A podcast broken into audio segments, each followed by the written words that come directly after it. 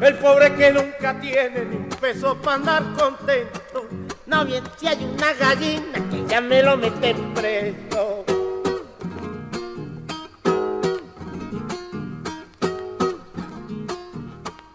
El comisario ladino que oficia de diligente lo hace confesar a palo al preso y a sus parientes.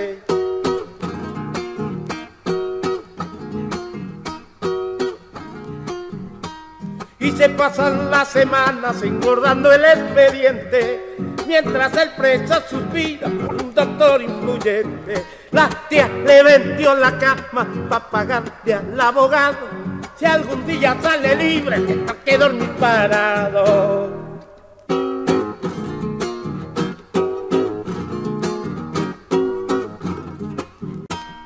El juez a los cuatro meses lo cita para interrogarlo.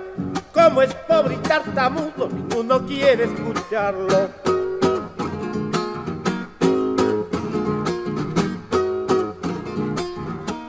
Y la prisión preventiva dictan al infortunado que ya lleva un año preso, hasta de Dios olvidado.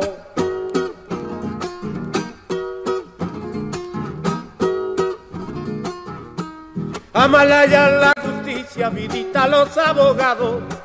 Cuando la ley nace sola, no la compone ni el diablo. Estas son cosas del pueblo, de los que no tienen nada.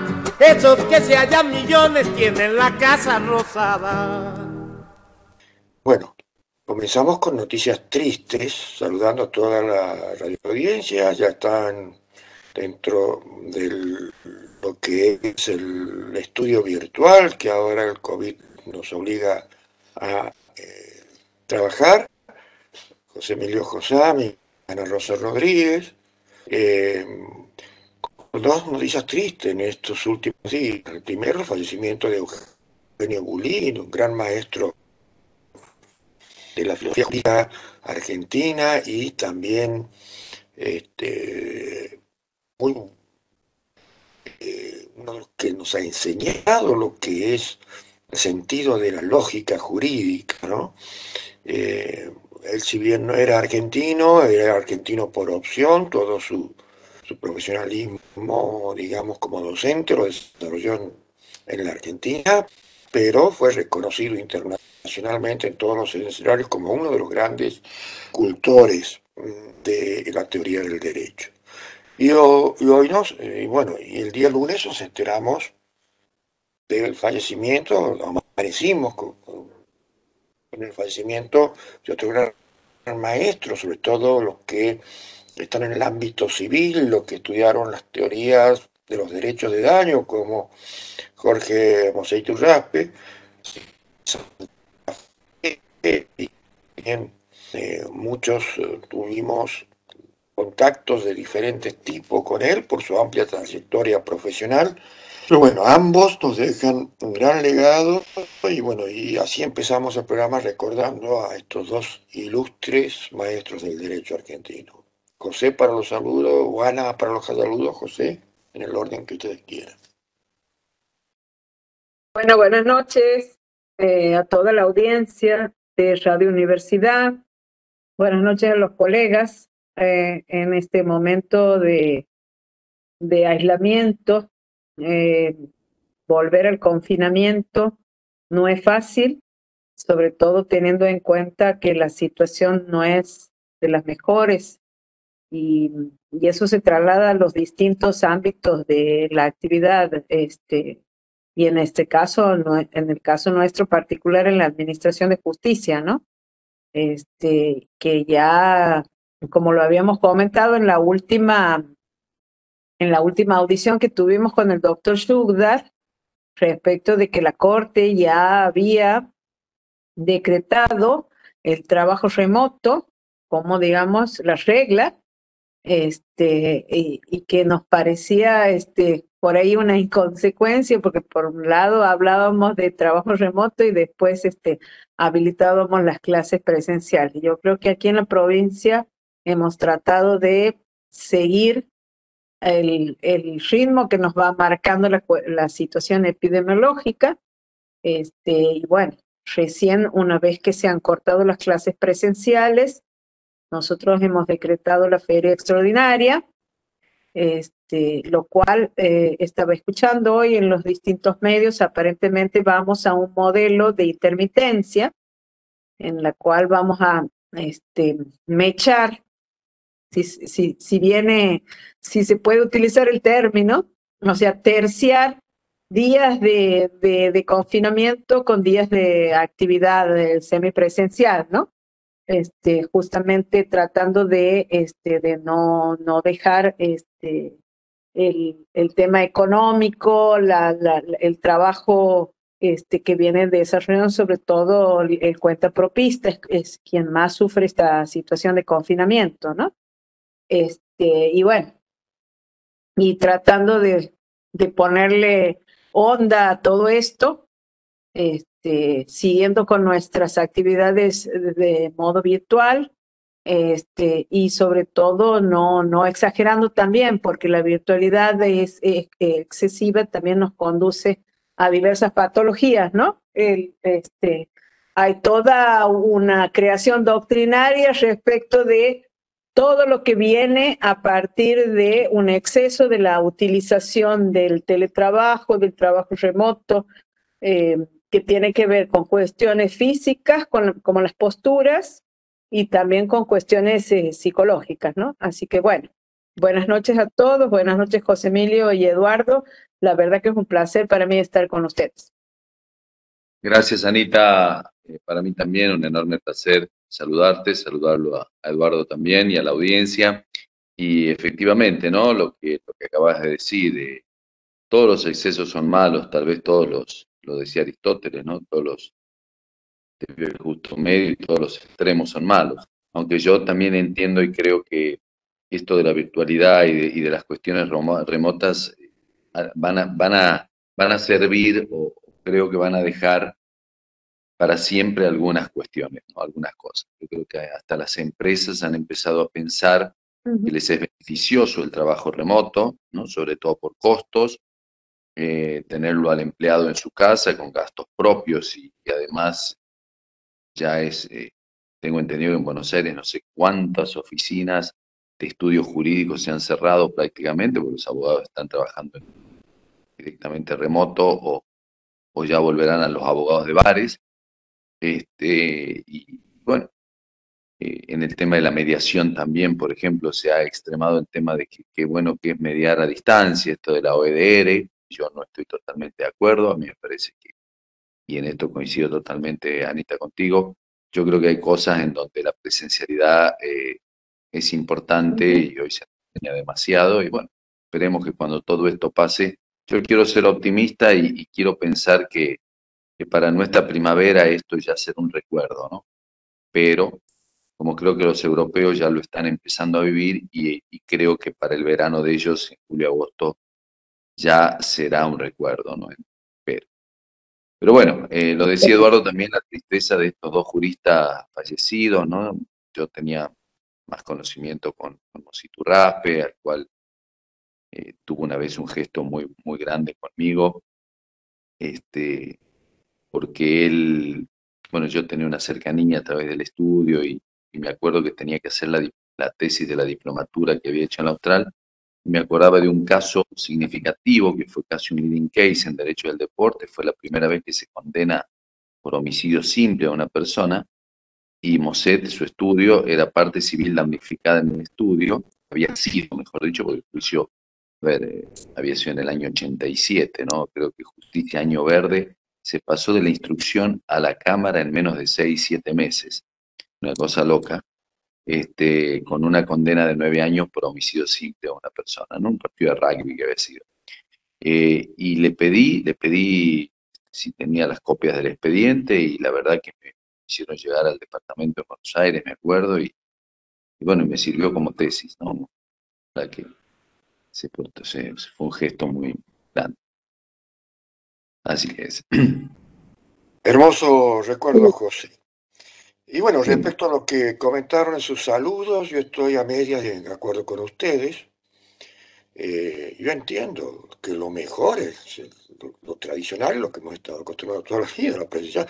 Pero no olvidemos que estamos en una pandemia y donde está pegando más fuerte que el año pasado. Estamos lamentando muertes, muertes de abogados, muertes de empleados judiciales. Entonces también tomemos en cuenta esas cuestiones. Porque he visto por ahí videos eh, que circulan que nos tratan a las autoridades judiciales que tenemos la responsabilidad de manejar estas cosas como corruptos. Me invito a ese abogado exaltado que se paró frente al colegio de abogados y nos decía de todo a autoridades judiciales y a otras autoridades que mañana me presento a la No voy a tolerar que me diga a mí corrupto si no tiene pruebas. Si tiene pruebas, que me condenen. Y si no, que argumente qué le está afectando si se le deja otras alternativas para litigar. Después he visto otro imprudente que en grupos, y le digo, ¿no? Que voy a defender mi honor y mi reputación. Porque aunque no me nombre con nombre y apellido, está nombrando a los que toman esa decisión y lo está haciendo, porque somos personas públicamente expuestas. Y no voy a dejar que me mancillen por, porque quieran mancillar. Tiene todo el derecho de decirlo porque tiene libertad de expresión. La libertad de expresión no pone bozales. Y no le pido que ponga, tenga bozales. Pero si va a afectar, como dice el artículo 32.2 del mismo Pacto de San José de Costa Rica. El honor, los derechos humanos garantizados por este pacto, esta convención, solo tienen límite en otros derechos garantidos, en el interés y la seguridad de todos y en las justas exigencias del bien común de la sociedad democrática. Por lo tanto, no hay censura, pero sí hay responsabilidades civiles y penales cuando afectan otros derechos. Así que públicamente lo digo, ¿eh? después no se sientan afectados cuando uno quiera defender su honor y su reputación. Bueno, eh, eh, no se digan perseguidos. Porque hay formas de decir las cosas sin herir ni afectar gratuitamente el honor y reputación de las personas. Había otro colega que en medios grandes de redes sociales de Buenos Aires decía, aquí en Santiago del Estero este, se están restringiendo, están poniendo medios no presenciales. Nos quieren exterminar a los abogados. Le informo que voy consulte en estos últimos tiempos que han muerto seis abogados, de los cuales uno tenía vacunación inclusive, producto del COVID no sé qué va a exterminar más. Entonces, tenemos que volver a la cordura, recuperar esa cordura. Porque si uno lo hace, a mí no me gusta quedarme encerrado en mi casa también, sin ir a trabajar, pero no hay otra forma hasta tanto se den estas cuestiones. Estamos en una situación límite, por eso hemos tenido que, en cierto modo, retroceder un poco de lo que venía. Exacto. Entonces, dejemos de lado pasiones, dejemos de lado resentimientos personales que puede haber por otras cuestiones y pensemos con un mínimo de objetividad de las cosas. Sí, de sensibilidad, ¿no? Y de sensibilidad. Y de sensibilidad. El tema es... son medidas que nosotros no queremos tomar. O sea, a mí públicamente todo el mundo me conoce que yo voy a las 8 de la mañana a mi oficina y me vuelvo a las 10 de la noche, incluso como en mi trabajo.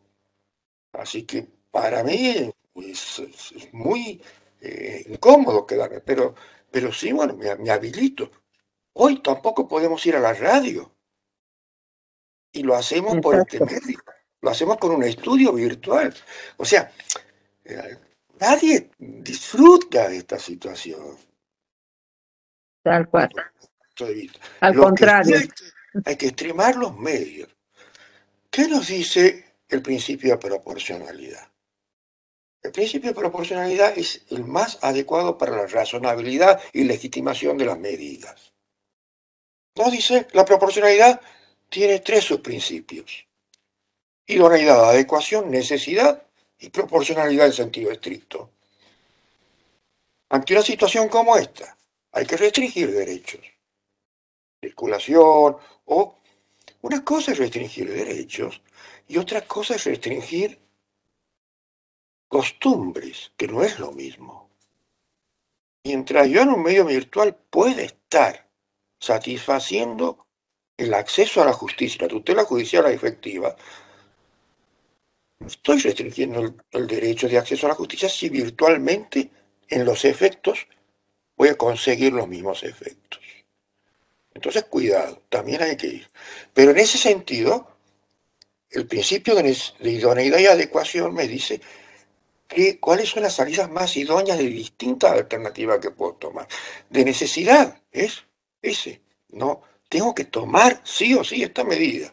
La pregunta es, ante una situación como una escalada de picos de esta segunda ola, y la situación general, y no solamente en Santiago del Estero, pasa esto, pasa en todo el mundo. Bueno, por eso el fallo de, de me parecía eh, vacío cuando decía el voto de que una de estos casos de emergencia, está muy claro todas las consecuencias que ha dado, no pueden frenar una ley, o sea, dice que hay excepciones, ¿no? Yo creo que a toda regla está su excepción, y yo creo, Eduardo, que con lo que vos estás manifestando además y con lo que uno está viviendo... Yo no estoy, estoy haciendo un análisis, estoy haciendo un análisis del principio de proporcionalidad el principio de proporcionalidad manejándome con datos concretos y estadísticas, y un cierto modo tomando lo que debió tomar y que la Corte no tomó ninguno de sus miembros. Datos científicos, que no son mi especialidad, ni de ninguno de nosotros que estamos aquí en esta sala. Y los datos científicos nos dicen la cantidad de muertes y la cantidad de contagios que exponencialmente vienen ocurriendo en la Argentina y que con vacunación inclusive igual. Eso no, no, va a cambiar ni un voto, ni una ley, ni un decreto. Entonces, ese principio de idoneidad y adecuación más el de necesidad nos dice hay que tomar medidas idóneas. Idóneas, sí. Y la proporcionalidad en estricto senso nos dice, bueno, restringo pero a mayor protección del bien jurídico, o llamémosle acceso de justicia, llamémosle trabajo de abogados, o lo que quieran, menor tiene que ser, digamos, la afectación al derecho restringido. Y en eso ayuda muchísimo la justicia electrónica. ¿Cuánto tiempo vienen hablándose y cuántos países han avanzado muchísimos y aquí quizá hemos perdido un tiempo divino, cuando lo teníamos, sin pensar en pandemia ni nada, de buscar el expediente electrónico. Ahora no nos gusta el expediente electrónico. Antes nos criticaban porque decían que se llevan con los medios viejos. Ahora nos critican porque se quiere imponer la modernidad. También todo eso se ve si detrás de eso. Claro, lo que no hay que olvidar que estamos, estamos en tiempos electorales, sí. que mejor pegarle a la justicia, porque con la justicia se pega, digamos, porque la justicia, nos gusta no es parte del oficialismo, porque es parte del gobierno, dentro de una teoría republicana que hay tres poderes. Pero nosotros tenemos políticas institucionales, no políticas partidarias. Por eso digo que muchas veces esas críticas, como decía el maestro Tarufo, apelando a alegatos emocionales, dejen a la política. Cuando quieran hablar con la justicia, busquen razones jurídicas. Así es. Entonces, por ahí pasa todo el eje de la cosa. Bueno, no sé quién quiere tomar la palabra tenía que venir el profesor Briseño, pero andaba con algunos inconvenientes, nos iba a dar una, aproximación a lo que era eh, en esta primera hora la situación, porque ese sí que es un problema que tienen en Colombia. Sí, bastante. Dando eh, todos los módulos que antiguamente viajaba a Colombia, darlos directamente en el campus en Chía de la Universidad de La Sabana. Este año, segundo año consecutivo que me toca darlo desde, desde aquí, desde Santiago del Estero, virtualmente, en la maestría de contratación estatal. Los cuadros que me comentaban los alumnos, una cosa es ver las noticias y otra cosa sentirlos que lo sufren en carne propia, ¿no? ¿Cómo? Así es. También hay un desconocimiento total de derechos, en donde eh, hay una, una cuestión de rosa, digamos, situaciones como antes se describían que había en Venezuela, ¿no? Pero pasa en Colombia. Sí, sí, la violencia de la policía es, es un tema. la policía dice que está acostumbrada, está entrenada para escenarios de guerra. Y cuando reprime, reprime como si estuvieran persiguiendo narcos o persiguiendo gente de la guerrilla. Que, está, que, no ha dejado las armas. Y, y, estamos hablando de protestas civiles. Y eso aprovechan también ciertos sectores ya sean oposición o llámenle que tratan de ensuciar mal el panorama con activistas, con gente infiltrada y todo lo demás, tanto del gobierno como de los opositores. Y el plato roto lo paga la gente. ¿no? Y, después a la segunda parte, dentro de unos minutos, va a haber gente de instituciones de Ecuador, universitarias y de, y de, y que, y de académicas que van a hablarnos de una diplomatura que ahora estado invitada también sobre derechos humanos, ¿no? Y donde tengo que manifestarle que he tenido un intercambio epistolar con Raúl Zaffaroni, quien se ha comprometido a hacer la apertura de esta diplomatura que va a empezar en junio. Así que vamos, eh, vamos a charlar un rato más hasta que estén presentes estos amigos de Ecuador que se han comprometido y, conversamos sobre esas cuestiones. Eh, y va a ser de corte internacional porque va a haber académicos de, de, de, todo Iberoamérica y toda Latinoamérica este, que van a ir conformando lo que son los módulos. Y vos también, José Emilio, creo que estás, sí, estás en la parte de derecho o dos. Derecho humano y deporte. Y además... Este, ya van a estar con temas del derecho laboral en la órbita del sistema interamericano. También estás en, la diplomatura, Ana, sí, estamos los tres en la diplomatura esta de, Ecuador. sí. Eh, sí, justamente porque los derechos humanos del trabajo, o sea, este, yo siempre digo que eh, el derecho del trabajo nace a la par de los derechos humanos, porque si hay un derecho donde, donde se pone el acento, el principio pro homine, este, y, y desde luego la Corte este, en, en aquella conformación de los años 2003, 2004, donde se habla de la primavera de la Corte, eh, lo declara el trabajador como el sujeto de preferente tutela constitucional, o sea, es algo que ha quedado grabado muy adentro de los laboralistas, esta, esta visión de la Corte de ponerlo en el centro justamente por eh, ese principio pro este, como el hombre la, la, medida de todas las cosas y, y, y de, de, preferente tutela constitucional y, convencional sobre todo. Este, así que la verdad que... Lástima, lástima que después, sobre todo a partir de 2016, se olvidó de todo, ¿no? Y lo puso en la cola de todo, porque le empezó a pegar eh, muy feo a... Ignorando los principios de progresividad. La Corte Interamericana hizo un gran avance al judicializar aquellos derechos económicos, sociales y culturales con el artículo 26 y los, eh, los este, y, permitió la judicialización con un cambio de, de, eh, de integración, porque cambiaron sus componentes, ¿no? Vinieron jueces menos conservadores y más progresistas. Eh, por eso, por eso como decía von Nigering, o Yering, como quieran llamarle, derecho es lucha, ¿no?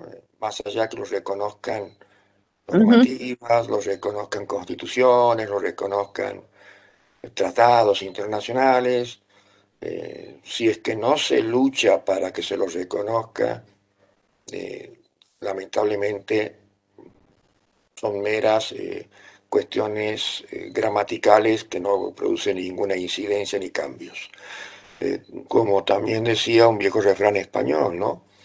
Para justicia acceder, tres cosas hay que tener. Tener razón, saberla pedir y fundamentalmente que te la den. es otra, es otra este, cuestión que, bueno, que es esta lucha por el derecho, ¿no? Bueno, vamos a ver, ya está, lo veo ahí dentro de la,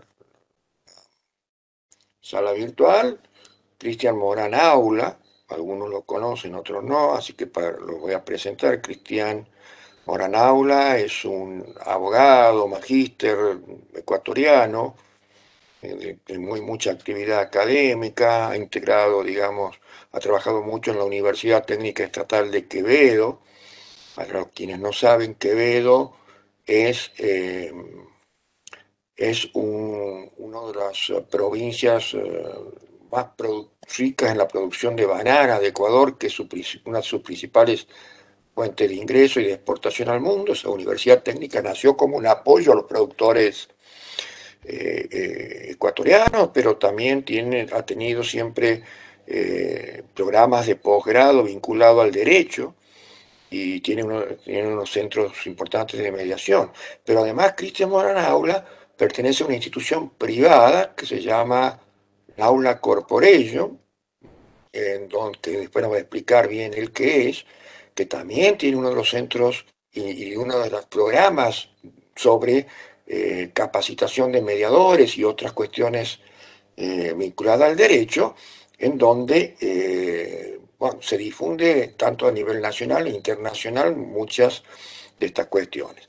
Pero hoy nos va a visitar, ya que hablaba vos, José Miguel de R, Cristian es uno de los expertos, incluso viene, acaba de llegar de Estados Unidos de firmar convenios con universidades americanas respecto a la a, las ODR, ¿no?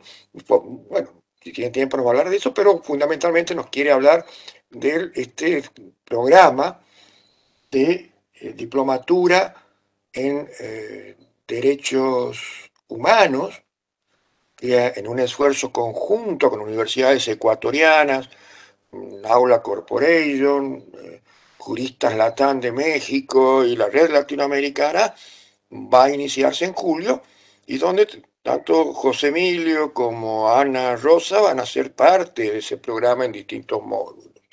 Te comento, Cristian, y también veo que se ha sumado Brian eh, Casillas, que es eh, también de, del área mm, ejecutiva y, académica y de, la, organización. Eh, tanto Ana Rosa Rodríguez, que es mi colega en el Superior Tribunal de Justicia y docente aquí en varias universidades, experta en derecho laboral, y José Emilio Cosami, también, eh, también profesor en varias universidades argentinas, experto en derecho del deporte, y ha sido una cara muy conocida en Latinoamérica entre en la década, fines de los 90 y hasta mediados de, este siglo, porque era una de las los periodistas, además de abogados, de TIC Sport en todas las transmisiones internacionales. ¿no? Tanto de fútbol y, y básquet y otras cuestiones. Cristian y Brian, bienvenidos al programa y, te voy a, y le voy a pasar eh, la palabra a Ana y a, José Emilio para que lo saluden y después los micrófonos son suyos. Adelante, Ana. Bien. Bueno, buenas noches. La verdad que para nosotros es un placer eh, establecer esta comunicación, que bueno, esto también eh, pone en valor nuestro programa, hablemos de justicia, este, al eh, tener rodaje internacional con los colegas y eh, también eh, a darle difusión a, esta nueva a esta nueva diplomatura. Que la verdad que la verdad que he recibido con con mucha, mucho entusiasmo la invitación del profesor Shugdar, porque sé el nivel que tiene este, estas diplomaturas y sobre todo este, el, rodaje internacional que esto implica. Este, y es eh, compartir nuestras experiencias, nuestras vivencias desde el punto de vista jurídico en diversas ramas con, este, con quienes tenemos un origen común, que es Latinoamérica. Este, y Latinoamérica a través de este derecho que lo, estamos forjando y, y, el compartir nuestras experiencias, sobre todo en estos tiempos donde, donde la pandemia nos ha golpeado tan fuerte, es este, una experiencia sin, sin precedentes y de la cual estoy muy orgullosa y muy contenta de participar. Así que muy buenas noches este, y bienvenidos. Así es, como dice Ana, Cristian, eh, Byron, un placer también para mí saludarlos y darles la bienvenida al programa. Eh, he tenido y tengo muchos amigos y colegas ecuatorianos con los cuales compartimos congresos. Estuve hace una semana brindando una, una conferencia para un centro de mediación deportiva de Quito, justamente con el colega Mundo Vaca de allá y no recuerdo ahora el, director del centro, Grijalba creo que era, este, allí, y, la verdad que nos une la pasión latinoamericana y, el aprecio, ¿no? Que, realmente, y ese, ese sentir entre los colegas y, los hermanos latinoamericanos. Así que un placer realmente tenerlos con nosotros aquí en Hablemos de Justicia. Adelante, Cristian. Estás muteado. Muchas gracias, maestro Lugar. Muchas gracias, querido José Osami. Muchas gracias, querida doctora Anita. Bueno, y al gran Che Alvarito. Parte de nuestro equipo de Noble Corporation, aquí se encuentra también en sala el doctor eh, Byron Casillas, nuestro director académico. Pero bueno, antes de entrar en esta tertulia, decirles que desde acá del Ecuador se sintoniza mucho el programa. De algún momento tuvimos la dicha de que el rector de la misma universidad eh, de Quevedo participe gracias a una invitación que hiciera directa el maestro Eduardo Lugar. Es, es en el mismo medio, maestro, ¿no? De la Universidad UNCE, que en aquel entonces me acuerdo que nos, eh, nos manifestó el dial el 92.9, si no me equivoco la, la, memoria, y de la Universidad Nacional, se me fue de, Santa, de, no me diga, no, no me ponga la, la, yo sé que la recuerdo, de Santiago del Estero. Y si no voy, voy cerca por ahí. Pero lo importante es decirle que eh, no solamente estos lazos de hermandad, como dice muchas veces Eduardo en las conferencias, ¿no? Eduardo Lugar eh, nos, nos incita a que Ahora más que nunca esta pandemia develó de que es en comunidad donde podemos permanecer. Ya creo que bastó el tiempo de la coexistencia para aprender a vivir eh, y ese vivir de aprender a convivir. Acá también se dieron muchas cosas a raíz de la pandemia, ¿no? Muchos aprendieron no solamente a convivir, y muchos aprendieron a coexistir entre la víctima y el victimario, la víctima muchas veces fue parte de este círculo obligatorio de vivienda o de hábitat con su agresor. Así también vivimos tiempos de transformación en nuestro país, específicamente una transformación tecnológica. Eh, si bien es cierto, nuestra Constitución, el artículo 7, número 2, establece que la accesibilidad es una garantía aquí, la accesibilidad de Internet, pero no en Internet como un derecho, ¿no?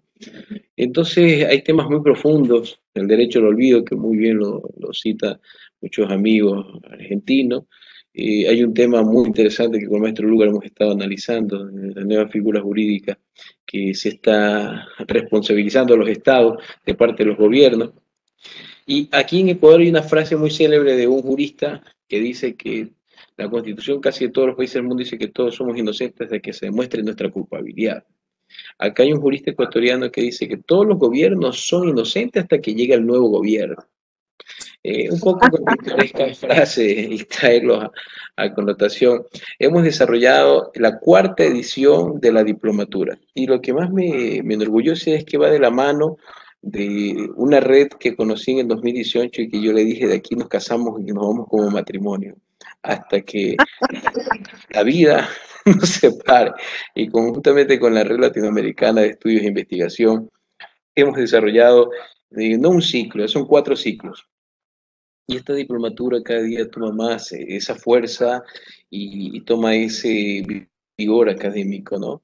Eh, de la mano de grandes profesores y maestros. Ahora mismo, nuevamente por el comité científico, el director de este proyecto a nivel internacional es el maestro Eduardo Lugar, a quien no solamente hemos depositado nuestra confianza, sino a quien nos ha hecho un nexo muy importante, porque hoy por hoy esta diplomatura, que si me permiten darle un poquito de lectura, vamos a tener temas muy interesantes. Pero antes de, abordar todo el temario, decirles que realmente nos honra que una gestión realizada por nuestro mismo amigo Eduardo Luga, podemos decir que vamos a tener un maestro de lujo, que día 6 de julio apertura la diplomatura en Derechos Humanos y Derecho Internacional Humanitario el doctor Eugenio Raúl Zafarón, que será profesor de la diplomatura gracias a, ese contacto y esos nexos de la red. También decirles que vamos a enunciar ciertos maestros y que para nosotros es, es un reloj académico, hablando muy, muy a lo práctico Argentina, ¿no? Eh, bien citado por, por el maestro que nos antecedió la palabra, eh, yo vi en las redes sociales aquí en mi, país, pero justo coincidió que estaba fuera del, fuera del mismo, como lo mencionó el doctor Lugar, eh, un, un, acercamiento en temas de MAX, que son métodos alternativos de solución de conflictos en el Ecuador, que en algo hemos contribuido, creo yo que con la, la implementación de la ODR aquí en Ecuador, algo hemos contribuido para el acercamiento tecnológico al punto de que hace pocos días, creo que en Argentina es una figura muy pública, Alberto Elizabetti, de la ODR latinoamericana. Y algo interesante que hemos logrado fue justamente eh, formar parte ahora de esta red en Ecuador, la misma que el día 30 de abril, coincidentemente, eh, armó un, todo un mega evento, un congreso de Spotech, donde asistieron aproximadamente unos 50 juristas de aproximadamente cinco continentes y de más de un, creo que de tres docenas de, países. Lo más trascendental es que nos permitió la tecnología eh, acercarnos de manera de que las, las, conferencias no fueran simultáneas, sino su traducción en portugués, al inglés y el español. Pero lo más importante, ya a modo de cierre, ¿no? Es que me permitieron justo coincidentemente el 30 de abril, una de las posturas, una de las ponencias de cierre, intervenir y explicarles qué es el modelo de ODR Ecuador. Y el modelo de ODR Ecuador como parte de Naula Corporation, que es una empresa jurídica que tiene en su, eh, su portafolio de actividades mediación, es que en el corto tiempo, desde el 30, desde 30 de abril 2020 al 30 de abril 2021, en menos de un año, eh, Hemos creado uno de los sectores de mediaciones más grandes del país. Hoy por hoy el segundo más grande del país después del Consejo de la Judicatura, que en su caso sería Consejo de la Magistratura, que está en 50 ciudades el proyecto hoy por hoy y que además de eso hemos podido ampliar un servicio de formación integral. Nosotros no solamente formamos mediadores, le damos trabajo a la gente que se forma con nosotros. Creemos que la pandemia realmente eh, develó muchas condiciones en las cuales hemos podido surgir y creo que a muchos, a muchos nos, ha nos ha demostrado el crecimiento y a otros más bien nos develó una debilidad. Creo que eso hemos aprendido. Y esta diplomatura ha tomado un buen, una buena fuerza, buen empuje porque hemos permitido año a año desarrollar estos proyectos justamente a través de la línea. Y es así que un poco eh, también he invitado a que participe nuestro director académico eh, de la firma jurídica, el doctor Byron, poco para que vean que la Corte también a nivel internacional hemos tenido algunos temas relevantes que son de trascendencia y que eh, a pesar que tenemos norma supra infra, eh, terminamos siempre descargando nuestra mayor confianza en, estos espacios internacionales. Así que maestro, bienvenido también participe Byron. Buenas noches, profesor Lugar. buenas noches, Ana Rosa, José. Primera vez que les conozco es que, bueno, trabajo con, con, Cristian. Bueno, Ecuador ha dado unas sentencias muy últimamente con la nueva corte. referente dio sobre el aborto, sobre la españolización del aborto, el 152, numeral 2 del Código Orgánico Integral Penal. En Aula Cor, a través de su director, eh, realizamos nosotros seminarios y también charlas totalmente jurídicas con profesores, eh, en su mayoría ecuatorianos, eh, en, su, en su gran mayoría con su quinto nivel PhD tratamos de que todos sean PhD y está dirigido a, a la comunidad eh, jurídica como abogados y posgradistas. Sí, eh, el, último conversatorio que tuvimos fue eh, aborto, la sentencia de la Corte Constitucional referente a esta despenalización del aborto. Sí, hemos tratado varios conversatorios, hemos tratado unos conversatorios sobre juicios por jurados, y cada semana, eh, los jueves, cada jueves realizamos estos conversatorios jurídicos para poder contribuir totalmente a la academia, totalmente a la academia. Eh, la Corte Constitucional también ha dado un buen fallo sobre el derecho a la intimidad últimamente. Eh, y referente también, algo lo estaba escuchando sobre el audio de que alguien iba a hablar sobre las protestas en Colombia. Eh, nosotros en Ecuador tuvimos algo similar, bueno, diría yo idéntico, igual, igual. Fue en octubre del 2019, casi por las mismas razones que el, gobierno colombiano lo hizo, ¿no? Referente a tomar las medidas como el IVA, el eh, alza de impuestos, nosotros tuvimos una cosa muy, muy, muy parecida, muy parecida. Yo diría igual, que incluso eh, en la protesta social fue igual, fue igual. Pero de todos modos, eh, eh, ahí actuó el defensor del pueblo, se creó una comisión especial de la verdad y la justicia. En esta comisión de la verdad y la justicia, estos hechos ocurridos que ocurrieron del 3 al, al 16 de octubre del 2019, eh, hubieron varios muertos, eh, varios fallecidos, ¿no? Y varias violaciones de derechos humanos.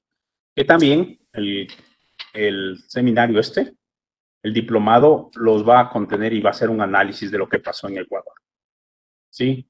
Incluso eh, dentro de ese informe ha mencionado que el Estado debe de repararles a las víctimas eh, obtener, lo principal es llegar a tener una verdad procesal totalmente judicial en la parte de lo que pasó en octubre de 2019 y que se investigue y se garantice el acceso a la información que han tenido todas las víctimas, teniendo un rol de los derechos humanos dentro del Estado. Eso también vamos a tratar dentro de ese diplomado, que sería muy importante. Vamos también a tratar Tuvimos un caso nosotros muy emblemático de los hechos sucedidos referente a derechos humanos, el caso 30 de septiembre. No sé si ustedes han escuchado referente al presidente Correa, cuando él, cuando él fue retenido por la policía bajo un decreto ejecutivo en donde él suspendía eh, las prebendas para los militares. Ese fue el decreto, exactamente. Entonces, en base de eso, se produjo el 30 de septiembre. Y eso fue una violación de derechos humanos que, bueno, cuando estaba Correa, no fueron procesados los generales. Actualmente, los generales están siendo procesados. Me remito a las palabras del, de Cristian, en donde mencionó que algo real, ¿no? Eh, todos son inocentes mientras no se demuestre la culpabilidad en el ámbito penal, ¿no? Y con las pruebas de descargo, con estándares de prueba, con datos y todas estas cosas, eh, pruebas, con, pruebas que tengan una totalmente convicción, ¿no? Para poder llegar a tener un, resultado determinado o una resolución justa. Pero en la época de Correa todos eran inocentes. Pero ahorita se abrió y lo que dijo el doctor Cristian Mora es que lo que está sucediendo en Ecuador, ¿no? Que cambia el gobierno, no es que cambia la ley, no ha cambiado la ley. pero en su modo de aplicación cambia de acuerdo a las personas que están administrando la justicia. Y pienso, dentro de un análisis netamente técnico y académico, pienso que la justicia no se puede manejar de esa manera.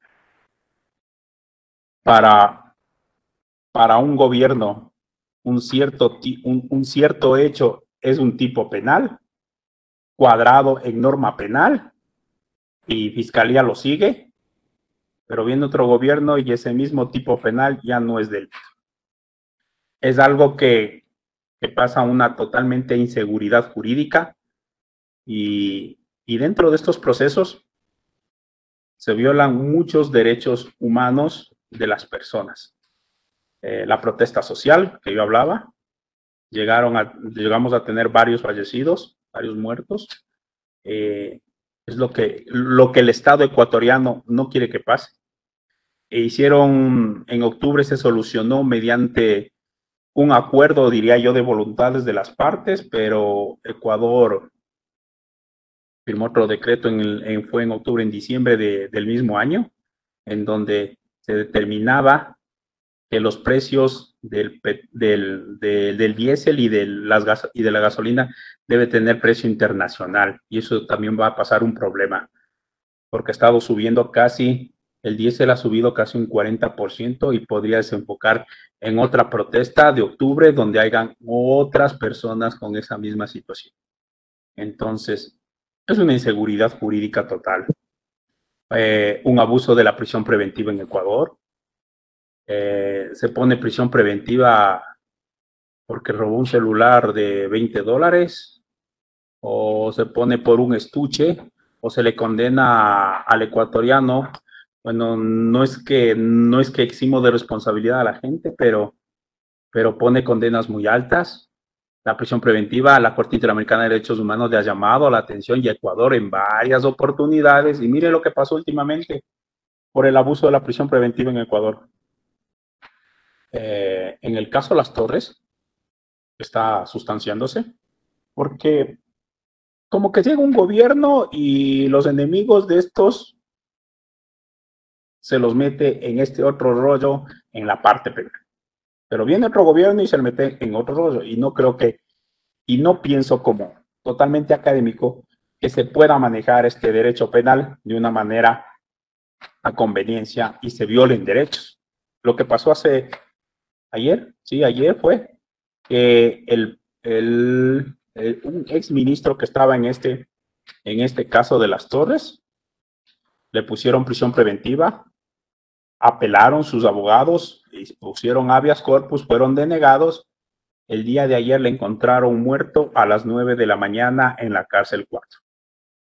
Miren lo que pasa. Al defensor del pueblo, estamos en estado de, de emergencia. Eh, recién salimos del estado de emergencia el día jueves. Eh, estábamos desde las 8 de la noche, hora ecuatoriana, hasta las 5 de la mañana había eh, restricción de, de, paso, de camino, para que lo puedan entender la otra, la, la comunidad. Y, y nosotros tenemos un artículo 282 en el, en el Código Orgánico Integral Penal es decisión, no acatar la decisión de autoridad competente, ¿correcto? Desacato más o menos, ya, de uno a tres años. Pero en unas ciertas provincias eh, de Ecuador, eh, lo regentan no solo los fiscales, los jueces, en donde hay es el teniente político y les ponen una multa de 20 dólares. En otras les hacen hacer ejercicios físicos, con la, o sea, bajo el mismo la misma estructura, la misma estructura. Pero en la ciudad, como hay jueces, entonces les hacemos un proceso penal, porque han estado tomando, y un año de prisión. Pero ¿qué pasó con este defensor del pueblo recién? Ha estado tomando. Eh, él hizo el informe de octubre de, de, los, de los hechos acaecidos en esto, que les estaba contando, y ahorita está en prisión preventiva por haber violado esa. Es decir, imagínense un abuso total de la prisión preventiva. A pesar. Bayro, ¿no? Profesor Bayro, sentía hablar a usted y y, muchas de estas cuestiones son una realidad latinoamericana. Eh, justamente el profesor, cuando conversaba con los profesores Eugenio Zaffaroni, Raúl, Raúl, a él le gusta que digan Raúl, ¿no? Raúl Zaffaroni, este, em, me decía, mira, ¿qué tema puedo hablar en esa apertura? Yo, si no estás de acuerdo, yo estoy en una cruzada internacional por lo que es el lawfare en Latinoamérica, ¿no? Es decir, persecución de opositores, el que entra, el que sale, eh, y donde aquí en la Argentina también hemos visto, sobre todo en los años pasados, una, una complicidad de medios hegemónicos de prensa con altas cortes federales, aquí somos un país federal, donde las cuestiones del gobierno federal las atiende, digamos, esa competencia, e incluso se ha puesto en tela de juicio algunas, hoy investigadas, algunas cuestiones que hasta puede tocar la Corte Suprema. Y Zafarón está muy preocupado por eso como una violación, porque no es el tema de los políticos, sino todo lo que está detrás que sufre la gente. Eso me decía Zaffaroni, ¿no? Y ese va a ser el tema que va a abordar. Y, con profesor, sí. Profesor, pero si usted se pone a analizar ya más técnicamente, bueno, eso habló recién hace unas tres semanas en una conferencia que dio Zaffaroni. El maestro dio una conferencia sobre el y, y es una situación que también se ha estado haciendo en Ecuador, ¿no? Pero, pero las personas que están atrás en los procesos penales, en los derechos humanos, estamos al juego de la política, lo que decía Cristian, ¿no? Eh, hoy día el gobierno dice esto me conviene y al otro día lo vote y dice esto me conviene. O sea, yo no pienso qué es lo, qué, es lo que ha hecho la academia en Ecuador. perdón, poder... es una especie de bolsillo, ¿no? Yo la llamo así. O sea, el día de mañana eh, se, se, posesiona un ministro y el decía, ministro... decía en un congreso que tuvimos la oportunidad también de participar con el maestro Juger, decía Alberto Binder, eh, dime qué constitución tienes y te diré qué sistema penal te mereces, parafraseando eh, la frase muy citada de que las sociedades merecen, tienen los delincuentes que se merecen. Un poco volviendo al tema que origina estos, estas discusiones, eh, nuestro director, por ejemplo, de la Red Latinoamericana de Estudio e Investigación aquí en el Ecuador, Jimmy Valareso, eh, hizo un amigo curial en la Corte Constitucional sobre el tema, ahora un tema bastante interesante que en todos los países estamos abordando, sobre la vacunación. Y la famosa vacunación es solamente para los entes que representan al Estado, que están en un frente principal de atención o frente prioritario. Y, se hizo un, amigo jurídico donde se solicita la cobertura a los abogados. Pues si no existen abogados, no existen defensa. Y si no existe defensa técnica que contrapese contra la del Estado, no hay justicia. ¿Dónde queda el proceso, el proceso como tal? ¿Dónde queda la administración de justicia, dejando a un lado desprotegidos a los abogados? Entonces, temas como estos, muy interesantes, donde ya hay, hay unas reflexiones académicas muy interesantes. Hemos abordado eh, muy brevemente un marco conceptual de temas donde no solamente vamos a conocer los conceptos fundamentales que, que comienza en una ponencia magistral profesor Lugar, sino que con el lawfare que, que nos acaba de, citar, uno de los temas que va a hablar el eh, maestro Zaffaroni. También vamos a tener a profesores eh, muy, muy conocidos en México, como Yolanda Sicarios, que nos va a hablar sobre el derecho internacional y de la visión mexicana entre el sistema de protección eh, universal. También vamos a hablar con, nos va a tener una jornada de clase varios maestros amigos de, Argentina, como Nicolás Osola, Roberto Mayorga, sobre también el sistema interamericano de protección de derechos desde la visión argentina. Vamos a tener un, maestro que está radicado en Ecuador, en Venezuela, en algunos países de la región, que nos va a hablar sobre la Convención Americana sobre los Derechos Humanos, hablando de Fernando Casado. Y vamos a asistir también a maestros como Francisco Patiño, Carlos Romano y Vivian Monteiro, esta última de Brasil, con derechos fundamentales. La lista es enorme, quiero decirles que hay de 10 países donde vamos a tratar un análisis por, por lo menorizado, donde vamos a, aquí en el Ecuador hacer un énfasis, eh, para que ustedes conozcan, el Ecuador eh, da cobertura de derechos a la, a la naturaleza y, esta cobertura de derechos también nos demanda obligaciones. Aquí nadie eh, básicamente puede salir y incinerar un, árbol porque se le ocurre o a la naturaleza porque está dentro de su propiedad, eso es un delito.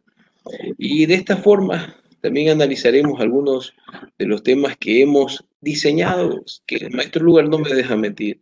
Creo que más de seis meses después de estudio, tratando de, agregar cosas nuevas a la pandemia, el, el acceso al Internet, y lo que vamos a citar definitivamente estos problemas suelen ser comunes ya cuando vamos a un país.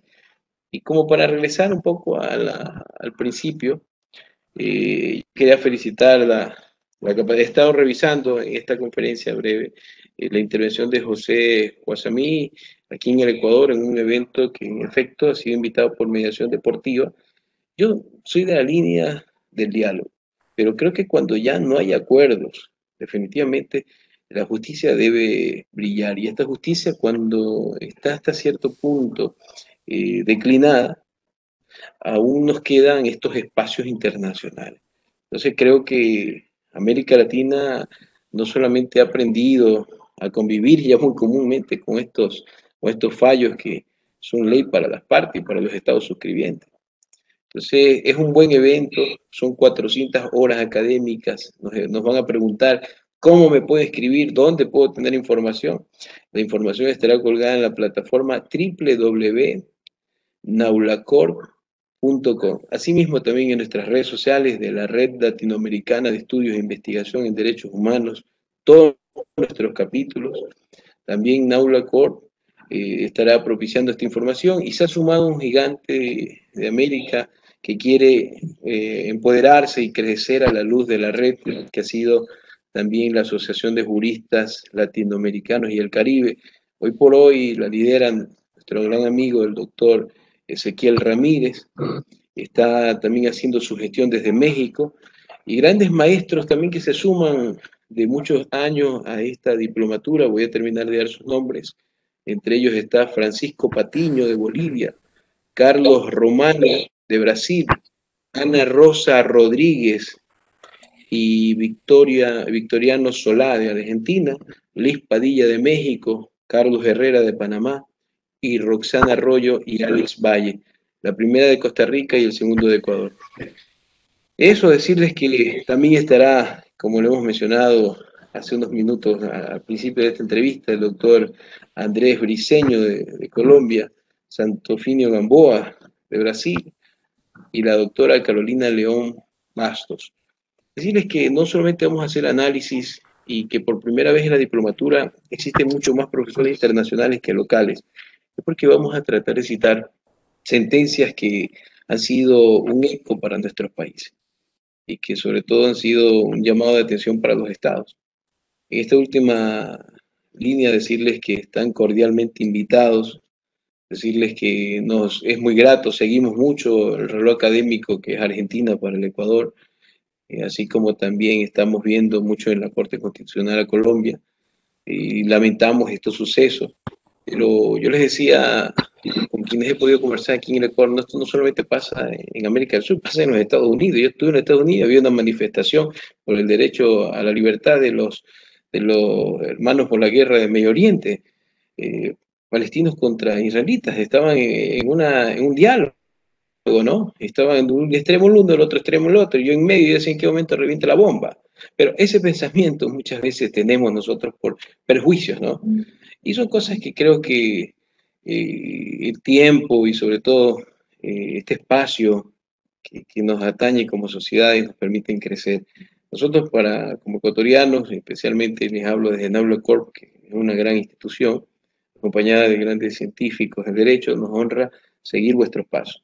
Vamos a estar invitando desde la ODR Ecuador, eh, apreciado José, más adelante, como siempre, nuestro lugar es un canal para todos nuestros grandes amigos. De nuestra parte, eh, no sé, maestro lugar, no quiero ocupar mucho su tiempo, hasta mejor que hasta las 8. Eh, bueno, sabe que en la radio el tiempo es tirano, como dicen, pero creo que ha sido un resumen bastante claro sobre todo lo que va a ser, ¿no? Y bueno, y, prácticamente los, todos los conductores de este programa estamos en, en la diplomatura, así que no va a ser la única convocatoria que les vamos a hacer a medida que se acerquen las fechas, los volveremos a convocar. Con esto damos fin al programa de hoy. Los esperamos la semana que viene. El saludo de José y de Ana.